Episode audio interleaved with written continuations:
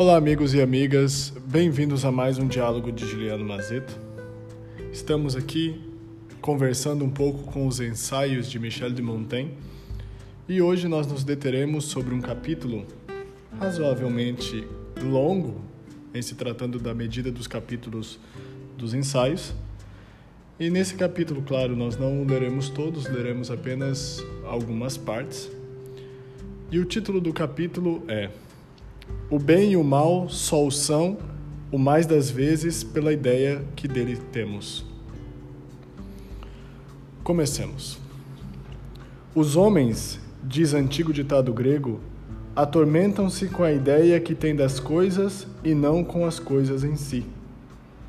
Seria grande passo em alívio da nossa miserável condição se se provasse que isso é uma verdade absoluta.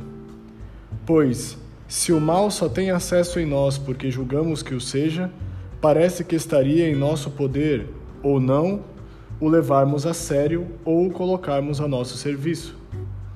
Se tal coisa depende de nós, por que não a resolvemos liquidando-a ou tirando vantagem dela?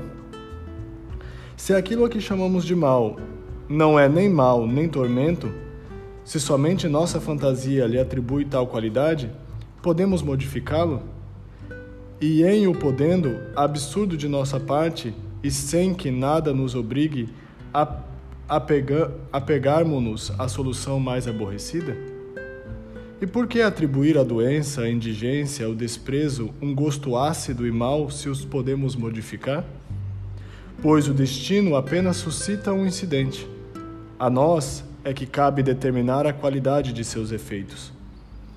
Vejamos, portanto, se é possível afirmar com autoridade que aquilo a que chamamos mal não é em si, ou, o que dá na mesma, se ainda que seja, depende de nós mudar-lhe a aparência e as consequências. Se as coisas que tememos tivessem um caráter próprio, a todos se imporiam de igual maneira, produzindo idênticas consequências. Todos os homens são efetivamente da mesma espécie, com, mesma, com as mesmas diferenças providos dos órgãos de órgãos semelhantes, instrumentos de concepção e julgamento. A diversidade de opiniões acerca, acerca das coisas mostra claramente que atuam sobre nós segundo um dado estado de espírito. Quando um que seja as admita, as admita como são realmente, mil outros as deformam e modificam. Encaramos a morte, a pobreza e a dor como nossos piores inimigos. Ora, essa morte, que alguns consideram a mais horrível entre as coisas horríveis, outros a julgam o único refúgio contra os tormentos da vida. O maior benefício que nos deu a natureza, a única garantia da nossa liberdade, o único amparo imediato e comum a todos contra os males.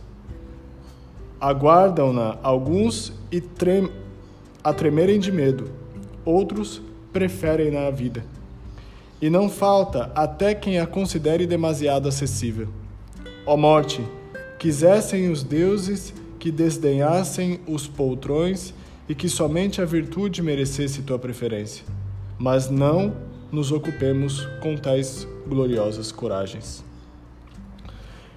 Teodoro respondeu a Licímaco, que ameaçava matá-lo: Farás um bem, farás uma bela coisa, desculpa, a semelhança do que pode fazer a, cantar, a cantárida. Em sua maioria, os filósofos propositalmente se adiantaram à chegada da morte. E aí ele vai continuando, no meio desse capítulo aqui, ele vai falar um pouquinho sobre a vida dele. Eu acho que é um, é um momento, é uma parte bonita que valeria a pena ser lida. E aí ele encerra dizendo o seguinte: Seja como for, não se escapa da filosofia exagerando a acuidade da dor ou a fraqueza humana Apenas a forçamos a opor-nos às irrespondíveis réplicas de sempre. Se não vale a pena viver, viver sem que vale a pena não é imprescindível. Ninguém verá prolongar-se o seu mal se não o quiser. Mas a quem não se dispõe a suportar a morte nem a vida, a quem não quer resistir nem fugir, como ajudar? Esse é um capítulo interessante. Por quê? Porque ele vai dizer o seguinte: a maioria das coisas que nós julgamos boas ou más, concretamente ou em si, elas não são nem boas nem más, elas dependem muito do estado de espírito com o qual nós interpretamos.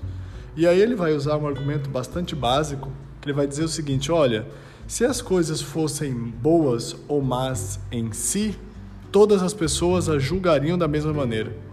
E são raras as coisas que todas as pessoas julgam da mesma maneira.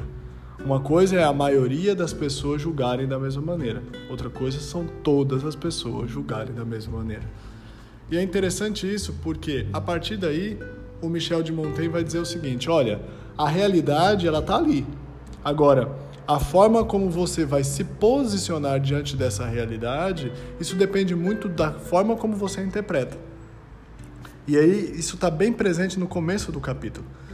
Os homens atormentam-se com a ideia que têm das coisas e não com as coisas em si. E aqui o Michel de Montaigne vai trazer uma coisa muito legal, que é a nossa ideação do mundo, a nossa construção, as nossas construções mentais, as expectativas que nós temos com relação à realidade, a forma como essa realidade está estruturada. Seria grande passo em alívio da nossa miserável condição se se provasse que isso é uma verdade absoluta, ou seja, se nós entendêssemos que isso é, uma, é uma, um forte determinante da nossa experiência, nossa, isso já seria uma grande coisa. Mas em geral, o que, que a gente faz? A gente absolutiza as nossas verdades e nós as transformamos em certezas. E a partir daí, a gente começa a julgar o mundo. E a partir daí, a gente começa a criar as tiranias oriundas de nós mesmos.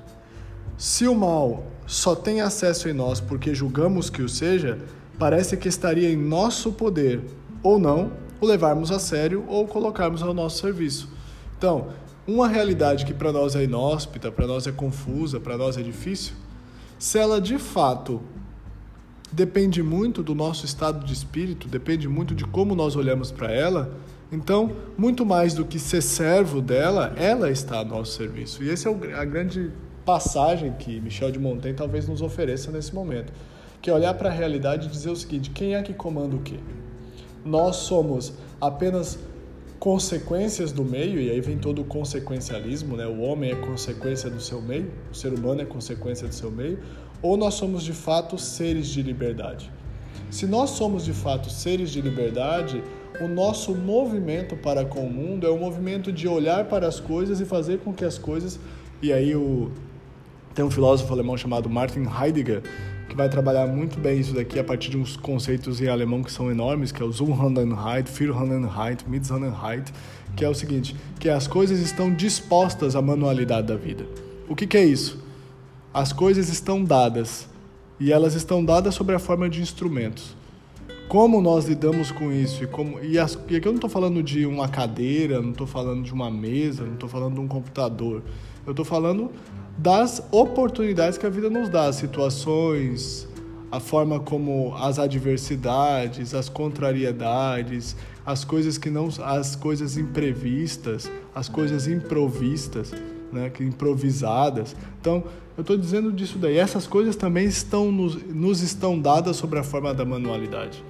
Agora, como é que nós estamos fazendo delas oportunidades ou não, depende de uma pergunta muito, muito anterior e talvez um pouco mais profunda, que é como de fato eu estou sendo fruto do meu meio e por isso eu não estou sendo livre, mas estou sendo marionete, ou como de fato, e aí vem o discurso do negacionismo, que também é um discurso que se pauta sobre isso, ou como de fato eu estou usando do meu meio para construir um processo de liberdade, um processo de efetividade? Essa é uma pergunta importante, porque aí a gente vai começar a entender que de fato o bem e o mal só o são, ou mais das vezes, pela ideia que dele temos. Se vocês acham importante, importante esse tipo de diálogo e acham que é importante que ele chegue para alguém conhecido, para alguém que vocês acham que vai ter alguma valia, compartilhe. Esse é um momento de reflexão no qual, lendo os grandes autores do pensamento, nós, nós buscamos ou intentamos de sermos pessoas melhores. Vem dialogar.